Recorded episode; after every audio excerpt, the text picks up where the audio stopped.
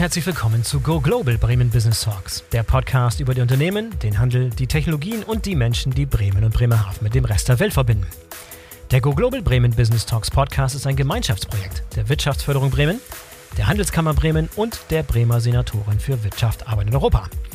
Ich bin euer Host Boris Felgendreher und heute sprechen wir über das Thema Außenhandelsprozesse im digitalen Zeitalter die Russland-Sanktionen, Handelsembargos, das neue Lieferkettengesetz. Es gibt derzeit viele Themen, die die Abwicklung von Außenhandels- und Import- und Exportgeschäften komplizierter machen als je zuvor. Grund genug für uns mal mit einem Experten zu dem Thema zu sprechen, um zu erfahren, wie Außenhandelsprozesse eigentlich in der Praxis funktionieren und welche digitalen Tools uns heute und in der Zukunft zur Verfügung stehen werden. Mein Gast heute ist Martin de Vries. Martin leitet den Bereich Custom Solutions bei der DBH Logistics IT AG, einem Softwarehaus aus Bremen. Er hat viele Jahre Erfahrung bei den Themen Außenhandel und Zoll. Daher ist es ein sehr interessantes Gespräch geworden. Ich wünsche euch viel Spaß beim Zuhören. Hallo Martin, herzlich willkommen zum Go Global Podcast. Schön, dass du dabei bist. Ja, vielen Dank, Boris. Ich freue mich. Ich freue mich auch sehr aufs Gespräch. Es soll heute gehen um das spannende Thema Außenhandelsprozesse, also Import- und Exportabwicklung und das Ganze von dem Blickwinkel, wie weit die Digitalisierung in dem ganzen Bereich schon gekommen ist. Ich habe eben in meiner kleinen Einladung ein bisschen was über euch erwähnt, über DBH und über dich selber, aber sag bitte noch ein paar Worte zu DBH, was ihr konkret macht, gerade in diesem Themenfeld, das ich gerade beschrieben habe. Ja, ich bin ja bei DBH für alles, was irgendwie mit Zoll zu tun hat, verantwortlich. Also und dann äh, geht es bei uns natürlich immer darum, die ganze große Gemeinde an Kunden, die Zoll machen mit uns, immer in das nächste Release zu äh, bringen, weil permanent Zoll lebt, das entwickelt sich immer weiter. Das ist nicht so, ich bin einmal geschult, ich habe einmal eine Software und nutze die jahrzehntelang, sondern wir haben permanente Änderungen. Und unsere Herausforderung ist, die Kunden da mitzunehmen und die Neuerungen, und im Moment haben wir gerade richtig viel an Neuerungen, die zu den Kunden zu tragen, ähm, dass sie das äh, auch mitgehen können. Ja, Zoll lebt, das ist ja schon mal ein gutes Stichwort. Vielleicht sollte das der Titel der, der Episode sein. Zoll lebt, das ist schon mal, da fängt es ja schon mal interessant an. Aber es geht auch weit über Zoll hinaus. Ne? Das klingt ein bisschen so, als wenn ihr nur irgendwie in, in Zollfragen unterwegs seid, sondern das Thema Außenhandelsprozess, alles, was damit zusammenhängt. Wir sprechen gleich drüber über Sanktionen und Embargo-Listen und so weiter und so fort. Geht weit über Zoll hinaus. Richtig, also bei, bei DBH ist Zoll ja ein, ein Feld, ein Bereich, ähm, der, mit dem wir uns beschäftigen. Wir haben natürlich noch das Hafensystem in Bremen, Bremerhaven, Wilhelmshaven insbesondere und da auch noch verschiedene Projekte und wir haben auch ganz wichtig eine Speditionssoftware, TMS nennt man das ja heute, für Luft- und Seefrachtspediteure. Wir haben auch noch für den, für die Tracker eine Tochter, die da was macht und ähm, das sind alles Themen und wenn man da mal immer hinguckt, da steckt immer auch Zoll drin. Das ist das eine. Und das andere ist natürlich, dass Zoll heute nicht mehr nur Zollanmeldungen sind, sondern dass da eben die Themen, wir nennen das Compliance dazu kommen, Sanktionslistenprüfung, Exportkontrolle, Tarifierung, Klassifizierung, Warenursprung, Präferenzen. Ähm, und wir haben auch äh, ein Versandsystem, weil wir häufig festgestellt haben, die Kunden, die Zoll machen, da ist gleich nebenan der Versandleiter, der die Ware auch noch irgendwie etikettieren muss, äh, zum Spediteur, zum CAP-Dienstleister bekommen. Und das haben wir dann auch noch gemacht. Sehr schön. Und du hast gerade schon erwähnt, da ist gerade einiges in Bewegung, einiges im Flux, einige neue Änderungen und gerade auch viele große Ereignisse und Einflüsse, die die meisten aus den Nachrichten kennen, die auf euren ganzen Bereich natürlich einen riesen Einfluss haben. Ich denke da an den Russlandkrieg in der Ukraine und Embargos, das Lieferkettengesetz, all solche Dinge. Lass uns mal vielleicht als Einstieg so einen kleinen Überblick über diese wirklich großen Felder geben, die momentan den Bereich Außenhandelsprozesse, Import, Export, auch Zoll wirklich am größten beeinflussen. Die Themenfelder sozusagen, die gerade diese Bewegung da reinbringen. Ähm, die Bewegung kommt natürlich einmal immer äh, vom Gesetzgeber. Die EU oder auch die nationalen Gesetze, die sich dann widerspiegeln, woran sich unsere Kunden zu halten haben in den Prozessen. Und äh, zu uns kommt das dann, dass wir entsprechend die Software bereitstellen müssen, dass das auch gut geht. Und im Übrigen nicht nur die Software, sondern auch das Wissen darüber. Also die, wir müssen schulen, wir müssen beibringen, wir müssen hier und da auch beraten, Prozessberatung. Ähm, die, die, Sachen, ähm, die du angesprochen hast, ähm, wie jetzt zum Beispiel Russland-Embargos, sind dann steigern die Bedeutung der Themen, die es eigentlich vorher schon gab. Also wenn wir jetzt zum Beispiel da sind, sind wir bei den äh, insbesondere Exportkontrolle Sanktionslistenprüfung. Das gibt es schon ganz lange. Das Thema, das gibt es eigentlich im Großen gesprochen seit 9-11. Es ist nur so, dass sich natürlich dann äh, viele ähm, nochmal genau erschrecken, dass es in der Zeitung steht und dass es auch wirklich Fälle gibt, wo da Dinge passiert sind, wo auch mal der Geschäftsführer also richtig äh, ja, äh, Strafanzeige bekommen kann und schlimmere Dinge, so dass also ähm, wesentlich stärker auf das Thema geachtet wird. Früher hing das noch immer ein bisschen bei denjenigen, die Zollanmeldungen gemacht haben. Die mussten auch irgendwie, ja, wie macht ihr eure Sanktionslistenprüfungen? Manuell ging das nicht mehr, es musste elektronisch sein. Ähm, das wird immer wichtiger und es wird auch figelinscher, kann man mal so salopp sagen. Es gibt auch indirekte Geschichten, die man beachten muss. Also das ist ein so ein Thema, wo das ganz stark hochgekommen ist, wo nochmal eine hohe Aufmerksamkeit äh, bei den Unternehmen ist. Und das denke ich wird auch bleiben und äh, auch stärker werden. Also dieses Thema ist stark gestiegen. Ähm, anderes Thema, was ja auch äh, stark sozusagen in den, in den Medien waren und ich denke mal fast jeden Menschen äh, beschäftigt hat, der Brexit, äh, zum, wo ja hm. nun wirklich das auch nochmal klar wurde, äh, dass das Thema Zoll und gehöre ich zur EU und kann ich einen freien Binnenhandel haben oder muss ich Zollanmeldungen machen, von den Briten total unterschätzt wurde, ähm, so dass das ja eigentlich, eigentlich ein Trauerspiel ist, dass sie jetzt draußen sind. Und wenn man sich jetzt nochmal in Großbritannien guckt, das läuft ja immer noch so gerade eben und noch nicht so wirklich. Ähm, jetzt kann man sagen, für uns als DBH war das ja nicht schlecht, dann haben wir ein bisschen mehr Geschäft nochmal gehabt, aber ist natürlich trotzdem eigentlich schade. Ähm, aber das sind natürlich Themen, die insbesondere über die Medien reinkommen, wo das vollzogen wird, was wir sowieso schon tun. Hat denn das auch dazu geführt, dass beispielsweise auch neue Kundenkreise bei euch dazugekommen sind? Ich denke mal an kleine Direct-to-Consumer-Brands beispielsweise, die hier in Deutschland im Internet was verkaufen, aber importieren müssen, die vorher gar nicht diese Zollthemen oder Sanktionslisten-Themen auf der Uhr hatten und plötzlich da so wach wurden zu dem Thema? Hat das, also in anderen Worten, hat das, hat das dazu geführt, dass der Kreis eurer Interessenten, der Kreis eurer Kunden größer geworden ist oder sind es eigentlich immer noch dieselben Kunden, die jetzt nur andere Probleme haben? Nee, da, da kommen neue Kunden dazu, ganz klar. Mhm. Ähm, die haben dann die Probleme, die die anderen, die schon da sind, schon weitgehend gelöst haben und dann, äh, dann helfen wir natürlich dabei. Ähm, das ist aber ein permanenter Prozess. Ich habe auch mal vor zehn Jahren gedacht, als wir mit Atlas in der ersten Version fertig waren, na gut, das war es jetzt so ein bisschen, äh, aber der Markt ist immer noch ganz stark in Bewegung. Mhm. Dann lass uns vielleicht mal ein paar Themen, die du eben schon angeschnitten hast, ein bisschen näher betrachten. Lass uns anfangen mit den Russland-Sanktionen und Embargos. Was ist da momentan neuester Stand und was sind vor allem Mechanismen und Tools, mit denen ich sicherstellen kann, dass ich da auf der sicheren Seite bin? Ja, es gibt ja die gesetzliche Anforderung, man muss das prüfen und der Zoll achtet darauf, wenn man bestimmte Bewilligungen, also Vereinfachen hat, dass das auch elektronisch passiert. Also ist es dann Minimum so, dass man alle seine Geschäftspartner, die man irgendwie hat, im System oder auch außerhalb eines Systems elektronisch prüfen muss und das auch darlegen muss. Also sind die auf der Sanktionsliste ja oder nein und manchmal ja auch vielleicht, weil natürlich so Adressen äh, ja auch falsch geschrieben werden und man kann ja auch mal eine Ähnlichkeit mit jemandem haben, der auf einer Sanktionsliste steht. Ähm, das muss man elektronisch machen die, äh, was jetzt noch dazugekommen ist, sind insbesondere so indirekte Geschichten. Jetzt steht äh, eine Firma nicht auf der Sanktionsliste, aber ein Eigentümer davon. Wie komme ich an den ran? Äh, da gibt es auch so bestimmte Regeln. Das beschäftigt jetzt gerade doch insbesondere große Firmen, die noch ein bisschen mit Russland doch noch zu tun haben. Die meisten sind ja rausgegangen ähm, und die wollen natürlich auf der sicheren Seite sein. Das ist in dem Feld. Ich könnte jetzt noch gleich weitergehen, was, was sich daraus weiter äh, nochmal ergibt.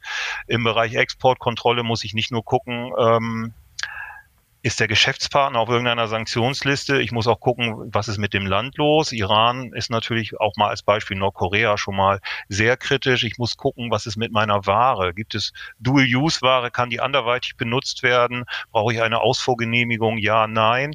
Und ich muss auch zum Beispiel prüfen, was passiert denn mit meiner Maschine, die ich vielleicht in die Türkei verkaufe, wird die vielleicht noch weiterverkauft. Das ist die sogenannte Endverwendung. Auch das muss geprüft mhm. werden. Und das ist ähm, Früher so haben die Firmen gesagt, ja klar, machen wir irgendwie, aber inzwischen äh, das auch darzulegen über eine Software, ähm, zu zeigen, dass das richtig läuft, dass, die, dass das transparent ist und dass man da eine Sicherheit reinkriegt, das ist eine große Aufgabe für die Firmen, insbesondere Industrie. Ja, lass uns mal ein konkretes Beispiel nehmen, um das ein bisschen anschaulicher zu machen. Ähm, muss ich für jeden Geschäftsvorgang, den ich mit dem Ausland habe, diese Sanktionslistenprüfung beispielsweise machen oder muss ich es nur da machen, wo wirklich ein konkreter Anfangsverdacht sozusagen vorliegt? Nee, ich muss das eigentlich immer machen. Ich muss es noch nicht mal im Ausland machen, weil es könnte auch im Inland jemand auf der Sanktionsliste hm. stehen. Also ich hatte mal von irgendeinem Kundenbeispiel, die wollten irgendetwas liefern mit einem ganz starken elektronischen Sender an jemanden, der an der Uni gearbeitet hat. Und sie fanden die Anfrage ein bisschen komisch und dann haben sie irgendwann festgestellt, na ja, das war auch nur eine Scheinadresse und dann ging es eigentlich irgendwo Richtung Afghanistan. Und sie haben das darüber gefunden letztendlich. Ähm, also solche Fälle gibt's im, oder im Bereich Exportkontrolle, wenn man jetzt meinetwegen irgendwie eine Maschine in die Türkei, die weitergeliefert wird nach Syrien und Endverwendung. Kann ich das wissen? Könnte ich als Firma das erkennen, dass das weitergeleitet wird? Dann muss man das prüfen. Also man, das sind schon äh, wichtige Fälle, mit denen die Kundschaft zu tun hat.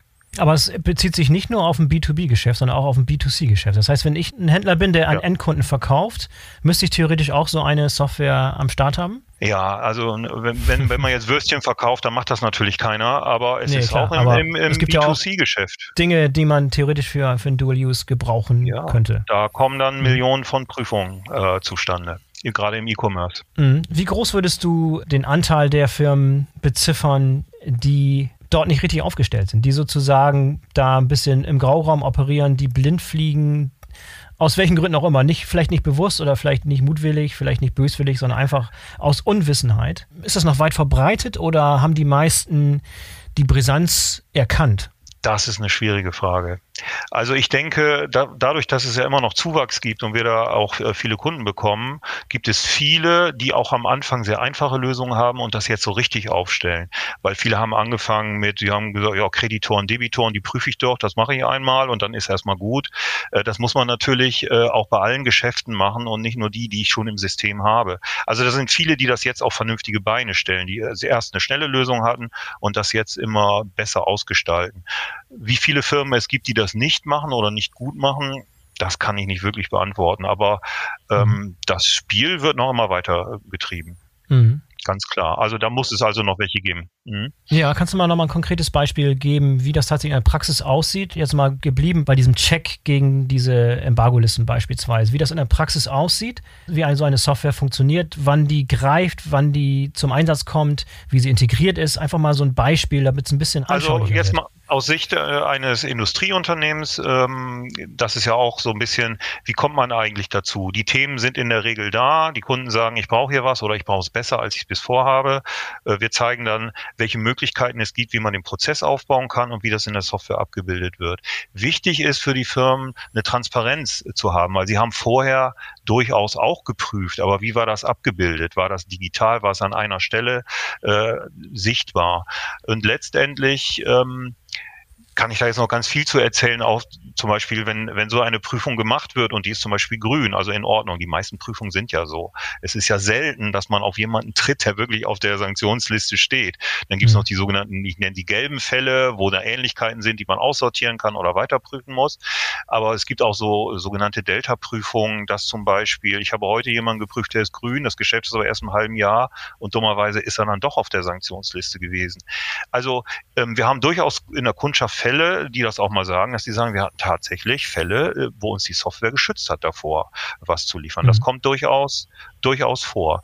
Also das läuft dann elektronisch. Ähm, unser System ist dann integriert in den ERP-Systemen der Kunden oder auch anderen Systemen, äh, wird dann äh, das eben in dem Augenblick, wo eine Adresse benutzt wird, dass dann letztendlich gecheckt wird, ist die irgendwo auf der Liste, die ändern sich ja permanent, da gibt es über, über 100 Updates, ähm, ist sie da drauf oder ist sie nicht drauf? Und dann muss, müssen die Menschen da in der Firma eben sagen, stopp, was machen wir jetzt? Nicht mehr liefern. Also der Prozess ist dann in, in, äh, gestoppt und ich habe auch schon mal welche gehört, die holen sogar einen Rechtsanwalt, der dann letztendlich sagt, der ist doch grün und den darf man beliefern oder eben mhm. auch nicht. Andere machen das dann selber, aber dann wird das Geschäft schon in der Anbahnung gestoppt und nicht erst bei der Auslieferung. Das möchte man mhm. ja möglichst früh wissen, mit wem ich es zu tun habe. Ja, nun kann ich mir die Situation vorstellen, wo die Unternehmen, die genau wissen, was sie vorhaben, also die was bestellen, was sie eigentlich nicht bestellen dürfen, beziehungsweise Personen oder Institutionen, die auf irgendwelchen Sanktionslisten stehen, wissen, dass sie draufstehen und werden einiges in Bewegung setzen, einiges versuchen, um, um nicht erkannt zu werden, um es mal ganz äh, salopp zu beschreiben. Äh, Worauf klar. ist da zu achten? Was gibt es da für Tipps und äh, was gibt es da für Tricks, die verwendet werden und wie kann man auch da vorsichtig sein, dass man nicht in die Falle tappt sozusagen? Ja, da können wir jetzt als, als Softwarelieferant natürlich nicht mehr unglaublich viel tun, außer dass wir die, dass wir viele Listen bereitstellen und viele Prüfungen sind. Aber wenn die natürlich, ich sage jetzt mal wirklich böser Bube sozusagen da drin ist, der sich dann schützt und verkleidet, da müssen wirklich die Experten in den Firmen draufkommen, weil was ist verdächtig. Also ähm, da muss man dann eine gewisse Aufmerksamkeit haben. Das kann die Software äh, aus meiner Sicht nicht mehr tun. Das müssen wirklich dann die Menschen im Verkauf feststellen, dass das doch nicht übliche Verfahren sind. Gibt es denn überhaupt noch ähm, analoge Wege, so eine Sanktionslistenprüfung zu machen oder muss man das heutzutage eigentlich mit digitalen Mitteln machen? Oder gibt es auch noch wirklich Leute, die es analog machen, die analoge Listen haben und da irgendwas gegenchecken? Ich kann mir das nicht vorstellen. Also ich kann mir das nur elektronisch vorstellen. Und wenn der, wenn der Zoll in seinen Zollprüfungen die Kunden fragt, wie macht ihr das eigentlich? Und da würde jemand sagen, ja, wir machen das, indem wir jeden Tag in irgendwelche Listen gucken, ob der da drin steht, so nach dem Motto wie im Telefonbuch, ähm, dann äh, ist das nicht genug. Auch für den Zoll ja. nicht. Aber in der Praxis sieht das, sieht das wie aus? Es gibt es eine Datenbank, die aktuell tagestäglich vom Zoll oder von irgendwelchen Behörden, von der BAFA beispielsweise, aktualisiert wird, äh, zu ihr, ihr, Zugriff habt, die automatisch eure Software genau. dann füttert. Äh, erklär mal diesen Prozess, wie das funktioniert. Ja, da, das sind Content-Lieferanten, nennen, nennen wir sie. Ähm, die, da gibt es verschiedene Anbieter. Äh, theoretisch kann man sich das auch im Internet holen, aber da hat man dann nicht die gleiche Güte. Äh, man holt sich den Content, der wird bei uns täglich eingelesen. Innerhalb von 48 Stunden muss er auch unseren Kunden bereitgestellt werden in den Systemen. Das wird dann entsprechend in die Systeme ausgerollt, automatisch geprüft im Hintergrund. Ähm, und wenn dann so etwas ist, dann gibt es eine Warnung, einen Hinweis. Mhm. Oder ja. sogar ein Stopp. Also es wird dann wirklich der Prozess gestoppt irgendwelche interessanten neuen Innovationen, die in dem Bereich auf dem Weg sind, die das Ganze in Zukunft noch verbessern werden? Oder ist es im Prinzip so eingefahren und, und schon etabliert und auch wirklich effizient zu nutzen, dass man da im Prinzip keine großen Verbesserungsvorschläge mehr machen kann? Naja, so ein bisschen äh, hatte ich gerade schon gesagt, es gibt ja so diese indirekten Sanktionen oder es kommt mal auch eine neue Liste dazu, aber die Mechanismen in der Prüfung, die sind da und das ist auch schon ähm, ganz normales Geschäft. Da ist also nicht mehr so viel Aufregung und so viel Fortschritt drin, denke ich. Äh, wichtig ist, mhm. dass die Kunden es gut integrieren und alle ihre Geschäftsprozesse natürlich prüfen und nicht nur die einfachen. Das ist dann ja. so ein bisschen auf der Kundenseite. Aber das Thema äh, ist in der Kundschaft noch nicht überwiegend durch, aber aus Software-Sicht würde ich schon sagen. Ja, wie sieht es denn aus mit Waren, die noch zugelassen sind für den Export nach Russland beispielsweise? Nicht alle Güter, nicht alle Waren sind von Exportbeschränkungen und Embargos äh, betroffen. Wie wird das gecheckt? Gibt es da auch aktualisierte Listen und die verändern sich auch ständig oder wie sieht das da aus? Naja, wenn man, wenn man jetzt wirklich in, in, in das warenbezogene Geschäft kommt, dann wird es sehr komplex. Also da kann die Software nicht mehr was automatisch checken. Die Software kann aber Hinweise geben. Die Software hat auch da einen Content und kann sagen, wie sind denn jetzt die Regeln in Bezug auf äh, sogenannte Nummern. Also beim, äh, in, im Hinblick auf beim Zoll muss man seine Ware immer klassifizieren oder in den Warentarif einordnen. Die kriegen dann so acht oder manchmal auch elfstellige Nummern, ähm, wo man genau sieht, wie sind da die Regeln, auch wie sind da die Zollsätze. Aber darf ich das überhaupt? Worauf muss ich prüfen? Könnte das da verwendet werden, da verwendet werden? Da gibt es also ganz viele Hinweise und das müssen die Firmen machen. Ob sie es elektronisch machen oder manuell, ist ihnen erstmal überlassen. Ähm, aber sozusagen das durchzuführen und da eine Sicherheit reinzubekommen, ist natürlich etwas, wo eine Software helfen kann. Das machen, denke ich, noch lange nicht so viele Firmen mit Software. Das Geschäft, wie ich es nicht sagen, fängt jetzt erst an, aber da ist noch viel Luft nach oben in den Firmen. Da habe ich auch schon von einigen Anbietern gehört, die versuchen das Ganze mit KI zu lösen, die im Prinzip, äh, wo du deinen gesamten Warenbestand, dein gesamte Inventar sozusagen hochladen kannst und diese, diese Nummern werden automatisch generiert, weil es halt auch eine Friemelarbeit ist und sehr, sehr fehlerbehaftet, wenn man es manuell ja, machen muss. Ne? Das ist eine mhm. Friemelarbeit, die ist fehlerbehaftet, man braucht durchaus Ahnung, ähm, man kann sehr viele Unterstützung leisten, ob da eine KI für notwendig ist oder ob man das nicht auch letztendlich über Wahrscheinlichkeit machen und sagen, gestern hast du das so tarifiert, heute tarifierst du es anders, äh, soll das wirklich? Ähm, und mhm. ähm, solche Sachen, auch da muss man natürlich in einem dynamischen Feld ist man unterwegs. Ähm, aber das ist ein großes Thema, weil das auch sehr zeitaufwendig ist und äh, falsch, äh, falsche Warennummern ähm, machen Schmerzen. Also wenn man das falsch ja. macht, dann äh, stickt es nicht. Das äh, schön beliebte Thema, sind die Stammdaten falsch, dann ähm, laufen auch die Prozesse falsch hinten. Ne? Ja, gibt es weitere Aspekte in Bezug auf Russland-Sanktionen oder auch andere Kriegsregionen und Embargos, die wir vergessen haben, die wir betrachten sollten, die Unternehmen auf der Uhr haben sollten? Nee, ich denke, also wir haben schon äh, die Sachen äh, angerissen, äh, die da dazu gehören. Be bevor also man ganz rausgeht, muss man das wirklich prüfen lassen. Aber bei solchen Ländern wie Russland und Iran muss man sich wirklich, wirklich, wirklich gut auskennen.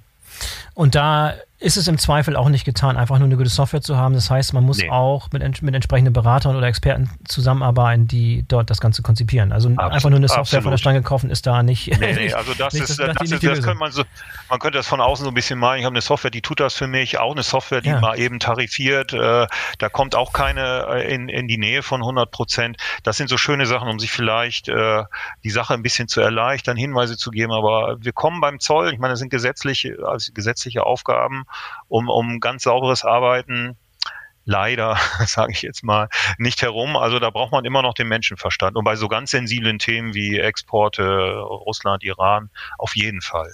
Also da muss man sich richtig Unterstützung holen, richtig Ahnung haben. Ja, habt ihr Experten auch in eurem Team, äh, die da bereitstehen, die bei solchen Projekten helfen oder ist es eher externe Berater, die da mit am Tisch sitzen? Na, wir machen jetzt nicht äh, klassische Zollberatung, das ist den Rechtsanwälten und den Steuerberatern natürlich äh, vorbehalten. Mhm. Wir helfen natürlich bei Prozessen, also äh, Zollprozessen, dass wir sagen, so, andere haben das so gemacht, macht das doch auch so, holt euch die Daten daher, gleicht die da ab. Ähm, am Ende muss, muss der Kunde natürlich selber sagen, ich will das so oder ich will das anders. Da gibt es ja auch mal Varianten im Datenfluss und so weiter, aber dabei können wir ja natürlich sehr gut helfen. Und dadurch, dass wir das ja auch nicht nur einmal machen, sondern immer und immer wieder, haben wir natürlich auch ein gutes Best Practice drin. Was sich bei dem einen bewährt hat, kann man auch gut bei dem anderen äh, verwenden. Wie sieht denn diese Systemlandschaft aus, die ich für diese Zwecke, die wir gerade beschrieben haben, nutzen muss? Ist das beispielsweise bei euch oder bei anderen vergleichbaren Anbietern alles aus einer Hand kriegen oder ist das immer so, so, eine, so eine Art Mischmasch, so eine Art bunter Korb von verschiedenen Anbietern, die ich mir zusammensuchen muss, um alles hinzukriegen? Also un unser Anspruch ist, dass wir das äh, im Prinzip alles liefern können. Äh, wir, wir, machen auch alle Verfahren und äh, alle Varianten, äh, damit es möglich aus äh, einer Hand ist. Das hat sehr viele Vorteile, weil am Ende muss es ja immer in die Kundenlandschaft integriert werden, was wir haben. Die haben ja auch noch eigene Systeme, ein SAP-System oder auch andere ERP-Systeme, Lagersysteme ja. und was da alles reinspielt. Und da müssen wir uns ja einbinden, weil wir wollen ja nicht, die Leute wollen ja nicht mehr tippen, äh, berechtigterweise, zumindest wenn man viele Daten hat. Es soll ja möglichst automatisch auf jeden Fall effizient laufen. Also müssen wir uns da immer wieder einbinden und dann ist das gibt es natürlich Anbieter wie uns, die letztendlich sagen, alles aus einer Hand. Und dann natürlich noch bei uns im Rechenzentrum, damit man auch nicht so viele IT-Abstimmungen hat. Und Anwendungen wie eure beispielsweise oder auch vergleichbare von Mitbewerbern, adressieren die typischerweise das gesamte Spektrum von dem kleinen Mittelstand und dem kleinen Unternehmen bis zum Großkonzern oder es gibt da auch wieder Spezialisierungen, wo die Großen tatsächlich ganz andere Ansprüche haben und man nicht alles mit einer Lösung abdecken kann? Ja, man muss schon immer ein bisschen gucken, in welcher Branche ist man unterwegs und natürlich ist für Groß und Klein. Äh, Klein arbeitet eher manuell, Groß arbeitet äh, hochgradig automatisiert. Ähm, mhm. Da muss man sich drauf einstellen. Wenn man aber am Ende, ob nun das die Sanktionslistenprüfung ist oder eine Zollanmeldung oder äh, auch Ex Exportkontrolle schon eher für die Großen ähm, oder äh, Warenursprung, Präferenzen, die Regeln dahinter, das sind natürlich überall die gleichen, die Mechanismen, die Gesetzesvorgabe ist auch nicht so, dass man sagt, der Große hat kriegt dieses Gesetz, der Kleine kriegt das Gesetz. Ähm, also das ist immer dasselbe, aber man muss natürlich ganz andere Ausprägungen und auch Vorgehensweisen haben für diese Kunden. Und wir machen, äh, wir sagen alles aus einer Hand, ist ein Riesenvorteil, weil man muss sich auch ein bisschen kennen. Es ist meistens ein sehr langfristiges Geschäft. Wenn man Kunden hat, hat man den gerne auch mal 20 Jahre. Jetzt gibt es ein weiteres Thema, was die Headlines äh, gerade in den letzten Wochen bestimmt hat, weil das neue Lieferketten-Sorgfaltspflichtengesetz gerade am 01.01.2023 an den Start gegangen ist. Wir haben auch schon das Thema mehrfach behandelt in zwei Episoden. Gerade in der letzten Folge hatten wir das Thema nochmal wieder uns, uns vorgenommen. Ähm, ist das auch ein Thema, was euch beschäftigt? Und es gibt ja nicht nur das deutsche Lieferketten-Sorgfaltspflichtengesetz, sondern da gibt es auch eine EU-Lieferkettenrichtlinie, die in ein paar Jahren da wirklich nochmal an den Start geht und das Ganze nochmal einen Ticken verschärft. Wie betrifft das Geschäft eure Kunden und gibt es da auch Lösungen, die ihr anbietet, die, die dort äh, hilfreich sein können bei der, bei also, der Einhaltung ja. dieser Gesetze? Also unsere Kunden betrifft das natürlich. Jetzt erstmal nur die äh, mit vielen Mitarbeitern und entsprechendem Umsatz. Ähm, wir haben uns das angeguckt. Wir werden dafür jetzt nicht eine Software bereitstellen. Das ist auch nicht wirklich ein echtes äh, Zollthema.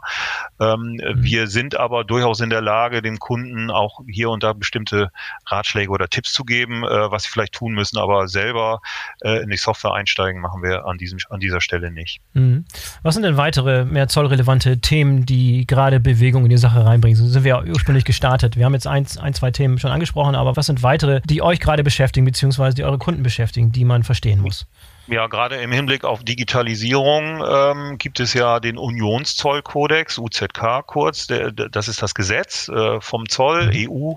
EU-weit. Äh, das kam schon 2016 und da waren einige Versprechungen drin, ähm, nämlich äh, es soll alles digitalisiert werden, also alles elektronisch werden und es soll auch, ähm, ich sage jetzt mal etwas salopp gesagt, etwas europäischer werden. Und ähm, da ist sind wir immer noch, also wir heißt der Zoll und damit auch die Softwarehäuser in der Umsetzungsphase. Und äh, in, da gab es einen Plan, der an dem Gesetz sozusagen, oder es gibt einen Plan, der an dem Gesetz dranhängt, ähm, äh, wo drin steht, wie es peu à peu europaweit in die Digitalisierung überführt wird, also die Verfahren elektronisch sind. Und das sollte bis 2025 passieren. Jetzt gucken wir mal, wir sind jetzt Anfang 2023 und noch nicht alles ist passiert. Also ähm, sind wir jetzt in der Phase, ich will, will jetzt noch nicht sagen Endspurt, aber kurz davor, wo noch ganz viele Schritte dort neu bereitgestellt werden. Ähm, beispielsweise, es gibt schon das Ausfuhrverfahren elektronisch, aber es wird jetzt nochmal harmonisiert, auf ein anderes Datenmodell gestellt. Da sind wir gerade dabei und da wir 2500 Zollkunden haben, müssen wir die jetzt alle mitnehmen und äh, die Kunden dazu kriegen, dass sie dann im Sommer auch dieses Verfahren anwenden können. Und das heißt Schulung geben, erstmal die, unsere Software zertifizieren, die Integration anpassen, weil das sind neue Datenfelder, das sind Erweiterungen, die müssen ja irgendwo herkommen. Also die Kunden müssen wissen, was sie eintippen und wenn sie nicht tippen wollen, müssen sie wissen, wo kriege ich dieses Datum her, dass es äh, automatisch geht. Als ein Beispiel. Das ist äh, herausfordernd. Ähm, dann gibt es äh, auch so Verfahren, Import-Control-System nennt sich das, äh, eine summarische Eingangsanmeldung, Entry Summary Declaration. Ähm, das wird auch auf ein ganz neues Prinzip gestellt. Das soll auch noch dieses Jahr passieren. Ähm, das sind die Security-Anmeldungen. Also bevor überhaupt eine Ware die EU erreicht, muss geprüft werden, darf die überhaupt die Grenze erreichen, weil ähm, mal salopp gesagt, es darf keine Bombe im Flieger sein oder im Container.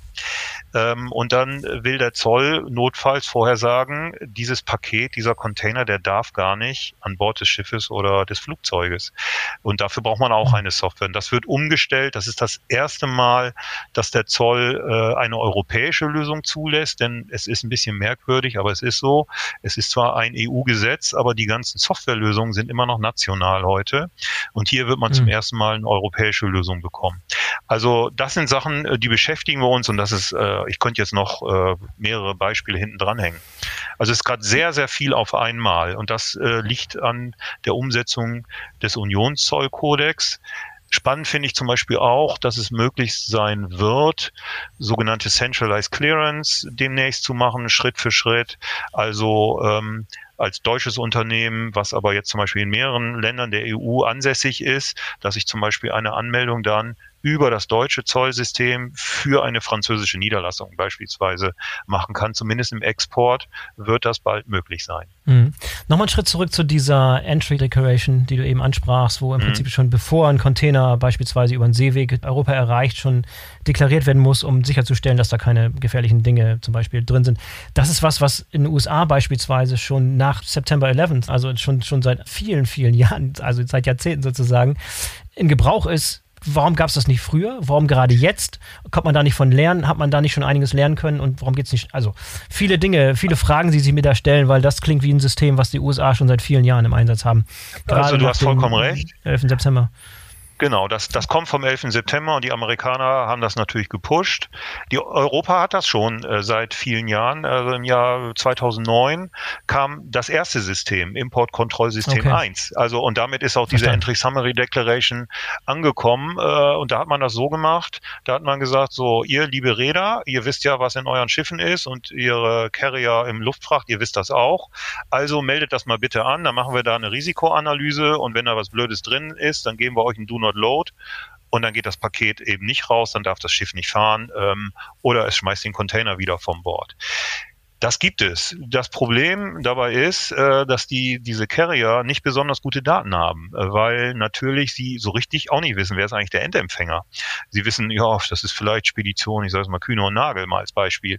Aber wo das wirklich hinkommt, das wissen sie nicht. Und diese Daten haben sie nicht. Das ist so ein bisschen das Stichwort Haus- und Master AWB oder Haus- und Master BL.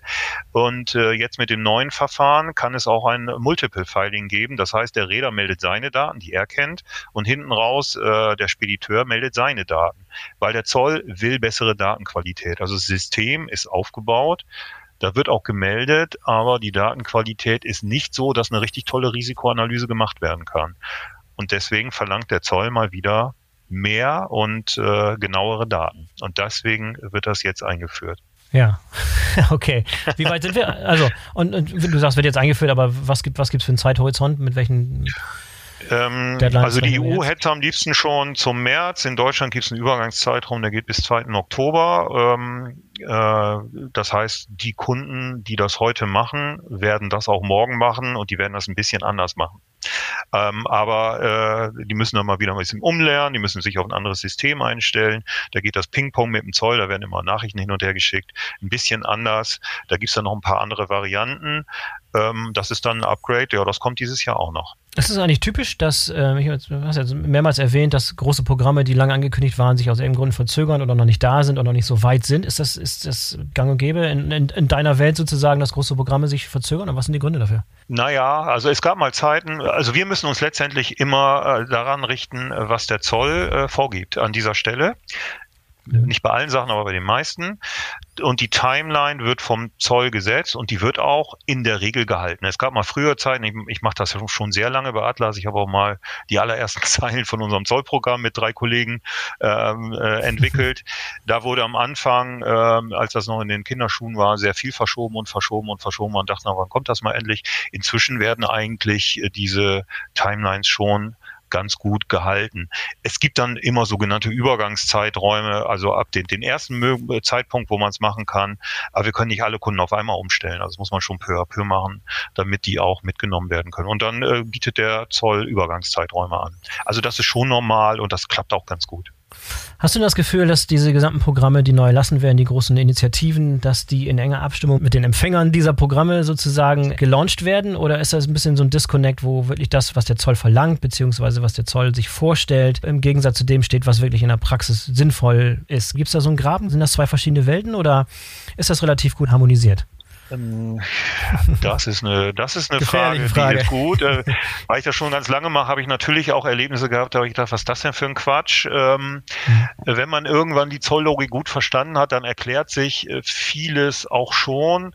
Ja, man könnte jetzt kritisieren, dass der Zoll immer mehr Daten will und immer mehr Verfahren und immer mehr Elektronik. Muss das sein? Da gibt es ja auch mal Bestrebungen, geht das nicht auch einfacher, indem man noch mehr verlagert eigentlich auf die, auf die Industrie, auf die Wirtschaftsbeteiligten, dass die selber entscheiden und der Zoll nur noch prüft. Das ist schon lange immer ein Wunsch. Ähm, so ist die Ausgestaltung nicht. Ähm, ich denke, ähm, der Einfluss des Einzelnen ist relativ gering, aber man kann natürlich über die Verbände, die müssen dann inzwischen europäisch sein, also so viel in Deutschland da vorzusprechen, nützt eigentlich nicht mehr so viel, wenn man gestalten will. Man muss dann in Brüssel versuchen zu gestalten. Man kann das über Verbände und, und meine Erfahrung ist, die hören auch durchaus zu. Also äh, wenn man äh, Ideen aus der Praxis hat. Also ich mache mal ein Beispiel, das war jetzt äh, in Deutschland ähm, vor fünf, sechs Jahren hatten wir mal so eine pfiffige Idee. Man kann bei der Atlas-Anmeldung, man hat ja immer noch Dokumente und die wollen die dann immer so gerne sehen. Und dann gab es ja auch, da haben wir gesagt, na, wir schreiben einfach in die Zollanmeldung einen Link auf unser System, wo der Kunde sein Dokument hochladen kann, da kann der Zöllner sich das ja angucken. Dann brauchen die das dann nicht mehr hintragen. Das fanden einzelne Zöllner auch toll und dann wurden sie sag ich mal so salopp zurückgepfiffen, nach dem Motto, da könnte ja jedes Softwarehaus was eigenes machen, das wollen wir unseren Zöllnern aber nicht zumuten. Und dann haben sie in der Tat ein paar Jahre später ein System CELOS konzipiert und dann auch ein bisschen später angefangen umzusetzen, mit dem man Dokumentenaustausch machen kann. Also so Nachfragen. Ich möchte mal den Lieferschein sehen, ich möchte die Rechnung sehen, ich möchte die Packliste sehen und was da so alles passiert, wo so früher dann irgendeiner zum Zollamt geflitzt, geflitzt ist geflitzt und dann entsprechend das Dokument da vorgelegt hat oder heute mit den sogenannten Mitteln der Bürokommunikation, also Fax und E-Mail. Das kann man natürlich alles elektronischer machen und das äh, passiert auch. Also ich finde, ähm, schon, dass der Zoll ist für mich ein Beispiel, wo er zugehört hat und wo er mhm. auch Ideen entwickelt. Ähm, ich kann da also jetzt so über die lange Zeit gar nicht so, so viel Kritisches zu sagen. Ja, du bist jetzt schon viele Jahre dabei. Was sind aus deiner Sicht so große Bereiche, wo du das Gefühl hast, da sind wir noch viel, viel zu analog unterwegs, da müssten wir mit der Digitalisierung eigentlich schon viel, viel weiter sein? Na, also ähm, es gibt immer natürlich noch Papiergeschichten äh, Ursprungszeugnisse, Lieferantenerklärung, also präferenzielle Ursprungszeugnisse, das ist schon stark jetzt elektronifiziert. Lieferantenerklärung, das ist aber gar nicht mehr EU-weit, das ist weltweit. Ähm, also das, das sind ja sozusagen Erklärungen, die man da wieder nutzen kann äh, im Rahmen von davon profitieren äh, von einem Freihandelsabkommen, was die EU hat, zum Beispiel mit Südkorea. Da muss ich da Zoll bezahlen. Wenn ich aber schön nachweisen kann, diese Ware hat EU-Ursprung und das muss ich mit Lieferantenerklärung für jedes Bauteil, was es hat, machen, äh, dann kann, kann ich Zollvorteile haben. Und das ist ja immer noch weitgehend papierbestückt. Das ist mühselig. Aber der Prozess ist natürlich nicht nur eine EU-Abstimmung, das muss weltweit äh, passieren. Das wäre so ein Beispiel. Und natürlich ähm, ist man manchmal schockiert, wenn man in die Firma guckt. Man denkt, man, das ist eine tolle Firma, von außen hat tolle Produkte und man sieht dann intern die Prozesse noch und dann sieht man da noch Papier. Ähm, wobei ich glaube, dass die Firmen da auch stark dran arbeiten. Das sind aber dann die internen Prozesse, wo wir ja dann reinkommen und wo wir vielleicht hier und da auch helfen müssen, weil unsere Software macht ja nicht nur die Zollanmeldung, sie versucht es ja den Kunden auch möglichst angenehm und gut integrierbar zu machen und dass das auch effizient läuft. Ja, was sind denn so die größten Herausforderungen bei der Einführung von wirklich innovativen neuen Tools und Softwareanwendungen, die ihr zur Verfügung stellt? Stoßt ihr da immer noch auf Hindernisse und was sind so typische Hindernisse, die ihr überkommen müsst, wenn ihr gemeinsam mit Interessenten an einer Einführung von digitalen Tools arbeitet? Ja, also gar nicht ganz so einfach zu beantworten, weil es kommt immer auch sehr drauf an. Also wir müssen ja immer erstmal die Gegebenheiten beim Kunden, was ist das für ein Kunde, was will er, äh, wo ist das? Ähm, ähm, ich denke, viele Sachen können wir den Kunden gut beibringen. Es gibt bestimmte Sachen, ähm, wo man eben auch ein Zoll-Know-how auf Kundenseite haben muss. Also gerade dieses Thema Warenursprung, Präferenzen kann sehr komplex sein da kann die Software viel, aber bedienen und entscheiden und die Daten eingeben und das richtig machen muss immer noch der Kunde. Das ist also so etwas, wo nicht immer die Voraussetzungen da sind. Und ein anderes Thema ist natürlich bei Softwareintegration immer der berühmte Kraft, äh, Fachkräftemangel. Gibt es genug Ressourcen auch auf Kundenseite, ähm, dann bestimmte integrative Arbeiten zu machen? Also dann will die Zollab Zollabteilung kann und will, aber ihre Leute, die sie in ihrer Firma haben, äh, die haben gerade andere Dinge zu tun und sagen, ja, wir müssen da das Projekt nochmal um ein Jahr verschieben. Ähm, solche Sachen kommen durchaus vor. Dem versuchen wir natürlich äh, vorzugreifen, indem wir das auch da den Kunden möglichst einfach machen. Also beispielsweise bei SAP-Integration, indem wir selber Leute haben, die das können, die das für den Kunden machen können. Ansonsten ähm, würden wir lange warten, bis die soweit sind. Also da muss man dann drauf reagieren, aber das ist immer noch, immer noch, denke ich, so sind eins der Themen. Wenn du mal so einen Blick in die Zukunft wagst, was glaubst du, wie sich dein gesamtes Feld, gerade diese Digitalisierung von diesen ganzen Prozessen so in den nächsten Jahren entwickelt wird? Was sind so vor allem Technologien, die an den Start kommen, die wirklich nochmal so ein Gamechanger sein könnten? Beispielsweise das Thema Blockchain. Ist oft, ja. oftmals schon in dem Zusammenhang gefallen. Was hältst du von solchen Themen? Wann kommt sowas oder ist sowas erstmal in den nächsten Jahren nicht denkbar? Also ich fand persönlich vor drei, vier Jahren Blockchain super spannend und äh, wir haben uns auch bei DBH da engagiert ähm, ähm, und haben uns das auch genau angeguckt, haben auch äh, unter anderem ja auch bei dem Tradelens mitgemacht. Das ist ja jetzt äh, nicht so erfolgreich ah. äh, gewesen. Aha. Das wird jetzt ja ähm, letztendlich Eigentlich gestoppt, ja, ne? Äh, was natürlich auch eine Enttäuschung ist. Ähm, ich Sag vielleicht denke, ganz kurz für die Leute, die es nicht kennen, was war Tradelens, was war eure Aufgabe, was war das Ziel und warum ist es eingestellt worden? Ja, wir haben letztendlich versucht, uns mit unserem Hafensystem in dieses System TradeLens als einen Knoten äh, zu integrieren.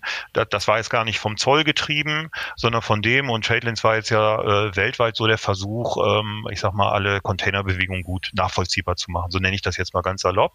Und so ein ähm, Pilotprojekt von, von Maersk und IBM, ne? Okay, genau. Das nochmal. Genau. Und die haben das äh, letztendlich äh, jetzt ja gestoppt. Ähm, und das ist natürlich für so eine für so ein Blockchain-Thema gerade in der Logistik, denke ich mal schon, ich will jetzt nicht sagen Todesstoß, aber schon äh, schmerzhaft. Ähm, Im Bereich Zoll ist es so, dass min, zumindest in der EU, das müsste ja irgendwo auch vom Gesetzgeber unterstützt oder auch angetrieben werden. Das ist aber im Moment nicht die Agenda, die der Zoll betreibt und mir ist auch nicht bekannt, dass das äh, jetzt bald kommen wird. Mit anderen Worten, auf diese Sachen setze ich gar nicht so. Ich setze eher auf die Digitalisierung aus dem UZK, aus diesem ganzen strategischen Plan, der da, der dahinter äh, steckt. Und was ich glaube, was wirklich ein Trend ist, äh, mit dem sich die Kunden auseinandersetzen müssen und also auch wir, der der auch zum Teil schon da ist, das ist die Cloud. Also von mhm. wegen, ich habe noch alle meine äh, Rechner bei mir in der Firma und, äh, und da mache ich das und da habe ich irgendwie einen Administrator, der wird das System schon gut bedienen, ist für mich schon äh, vorgedrungene Vergangenheit.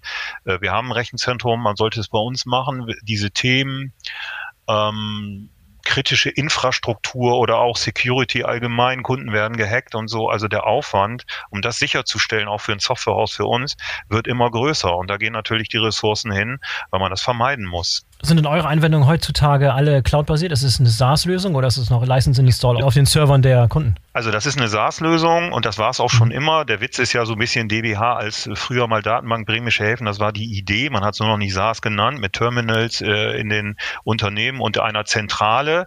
Vor 50 Jahren äh, fing das Ganze an. Äh, das ist eine SaaS-Lösung. Ähm, wer das aber heute noch in-house betreiben will und Premise, wie man so sagt, der darf das auch. Äh, aber ähm, ich denke, der Zug wird wird ganz klar noch stärker dahin gehen. Und das macht auch Sinn. Für den Kunden ist es dann alles aus einer Hand, gekoppelt noch mit guter Beratung. Also ähm, das ist der Trend der ist, äh, glaube ich, aber äh, auch wirklich notwendig. Wie sieht das aus im Datenaustausch mit dem Zoll beispielsweise? Was für Systeme nutzen die? Also was ich dem Zoll sende, mhm. landet das auf, den, auf dem Server vom Zoll oder haben die auch eine Cloud-Lösung? Wie sieht denn das bei denen aus? Mm, die haben ein Rechenzentrum äh, in Frankfurt äh, und da landet das und dann gibt es dann verschiedene Kommunikationswege derzeit ist das noch so ein bisschen altertümliches äh, Behördenformat, wie die Daten zum deutschen Zoll übertragen werden, nennt sich EFTAM, brauchen wir nicht so stark eingehen. Äh, jetzt fangen sie mit neueren äh, Verfahren, die jetzt aktualisiert werden, auch mit dem an, was jeder Softwareentwickler heute haben will, Webservice, SOAP und so weiter. Die wollen auch noch REST-Schnittstellen. Also die werden modernisieren sich jetzt auch und da werden dann Nachrichten letztendlich sicher hin und her übertragen. Okay, Blockchain haben wir besprochen, Cloud haben wir besprochen. Gibt es weitere Themen, die so eine Art Gamechanger für die kommenden Jahre sein könnten? Für die kommenden Jahre an der Stelle weniger, außer dass es neben der Cloud immer stärker integriert wird. Natürlich werden unsere Kunden immer intuitivere Software erwarten, was gar nicht so einfach ist, weil das ja ein sehr datengetriebenes Thema ist. Man hat also ähm, sehr viele Daten, die man anmelden muss, aber natürlich, dass man vielleicht nicht seine Zollanmeldung äh, mal eben auf dem iPhone macht, das geht sicherlich nicht, aber vielleicht mal einen Status nimmt, einzelne Geschichten. Ob das jetzt ein Gamechanger ist, glaube ich nicht wirklich, aber da wird ein bisschen der Komfort noch stärker werden. Ähm, Ansonsten ähm, wird jetzt erstmal in den nächsten Jahren es wirklich komplett rund gemacht, dass es äh, keine Papierverfahren mehr gibt. Das, und das, da steht die Agenda eigentlich schon. Und wir haben heute diese gesamten Prozesse so ein bisschen sehr transaktionell beschrieben. Also man macht irgendwie eine, eine, mhm. eine Prüfung gegen Listen, man verschickt irgendwas, man macht irgendwie eine Deklaration, dies und das. Ähm, ich denke noch mal einen Schritt weiter, wenn man diese gesamten Daten und diese Kommunikation, diese Prozesse tatsächlich auch analysieren kann da ist auch noch viel Potenzial, wie man Dinge verbessern kann beispielsweise. Was für Analysemöglichkeiten gibt es, meine gesamten Kommunikation beispielsweise, Prozesse, Daten aus meiner Kommunikation rauszuziehen, zu analysieren und da Sachen zu optimieren? Was gibt es da für Möglichkeiten heutzutage schon? Was kommt da noch in der Zukunft?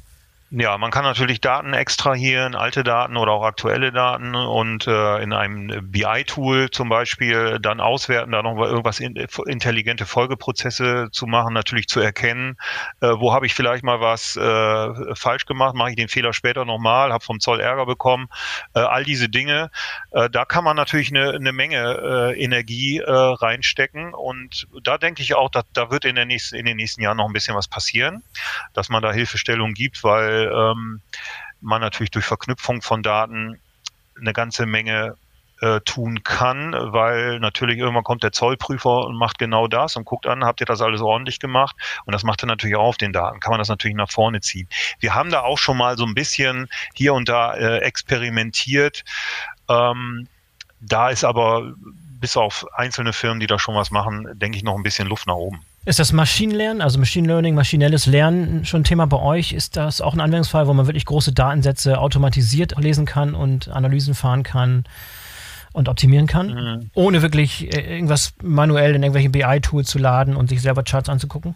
sehe ich jetzt so im Moment so, so nicht so direkt. Das müsste ich noch ein bisschen nachdenken, ob wir vielleicht sowas doch schon irgendwo mal gemacht haben, weil, also ich mhm. bin immer wieder erstaunt, wenn man doch mal überall hinguckt, was gemacht wird. Also, ähm, im Grunde genommen habe ich ja gesagt, es ist schon so ein bisschen Integration und da, wo ich keine habe, könnte ich jetzt natürlich irgendwelche Maschinen versuchen, die da irgendetwas tun.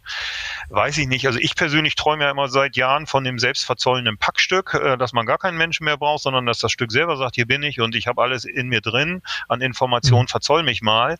Ähm, das sind letztendlich diese Automatisierungstrigger, die wir ja auch zwischen unseren Systemen äh, machen. Ach so, das könnte man eh noch sagen. Also wenn ich zum Beispiel ein Hafensystem habe und ich mache eine Zollanmeldung Vorgestellung und dann wird äh, vom Kran der Container auf den Boden gestellt, dann ist das eigentlich im zollrechtlichen Sinn eine Gestellung. Kann ich dieses Signal aus dem Hafensystem nehmen und automatisch den nächsten Verzollungsschritt machen. Also solche Sachen machen wir schon seit Jahren und ähm, mhm. versuchen diese Systeme mit den Prozessen intelligenter zu verbinden. Dafür brauche ich aber kein Machine Learning. Da muss ich eigentlich Signale, gute Trigger haben, die in den nächsten Step bringen. Die Systeme müssen gut integriert werden und das sind sie noch nicht überall. Ja, die Vision von der vollautomatisierten, vollautonomen Logistik und Supply Chain, die ist da. Wann die Wirklichkeit wird, das ist natürlich noch zur Frage, aber wir sind auf einem guten Weg dahin. genau. Martin, gibt es weitere Aspekte, die wir heute vergessen haben, die du unbedingt noch loswerden willst? Interessante Dinge aus deiner Welt, die dich bewegen, die eure Kunden bewegen, die wir unbedingt noch an den Mann bringen müssen heute? Bestimmt gibt es da noch ganz viel. Ähm, aber ich denke, wir haben jetzt schon einen ganz guten Rundumschlag gemacht. Ähm, also aus meiner Sicht sind die Themen schon äh, ja. weitgehend besprochen. Und wer weiter tiefergehende Informationen haben möchte, ich habe gesehen, ihr habt ein sehr umfangreiches Webinar-Angebot, äh, das ihr auch anbietet und Seminare und so weiter und so fort. Also für Fachleute, die richtig im Thema drin sind, gibt es noch weiterführende Literatur und, und Hilfsstellung von eurer Seite aus. Das ist, ist schon mal sehr umfangreich, gesehen ganz, ganz wichtig geworden. Also ähm, das Thema ähm, Wissensvermittlung und wir machen das natürlich über Webinare und die dauern auch nicht acht Stunden, sondern ein bisschen kürzer, damit die Leute am Ende auch noch wach sind, weil die Materie ist ja manchmal auch ein bisschen zäh.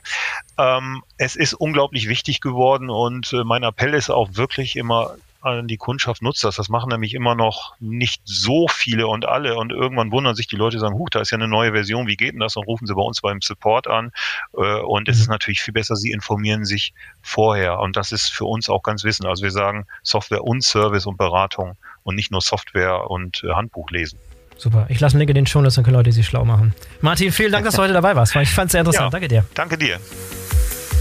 So, das war der Go Global Bremen Business Talks Podcast zum Thema Außenhandelsprozesse im digitalen Zeitalter. Ich hoffe, euch es gefallen und ihr seid beim nächsten Mal wieder dabei. Denkt dran, den Go Global Bremen Business Talks Podcast zu abonnieren, damit ihr keine der kommenden Folgen verpasst. Wer Beratungsbedarf bei Außenhandels- und Zollthemen hat, der kann sich gerne an die Handelskammer Bremen, die Wirtschaftsförderin Bremen oder an das Team der Bremer Senatoren für Wirtschaft, Arbeit und Europa wenden. Links findet ihr in den Show Notes. Für heute sage ich Tschüss und auf Wiederhören. Bis zum nächsten Mal. Euer Boris Felgendreher.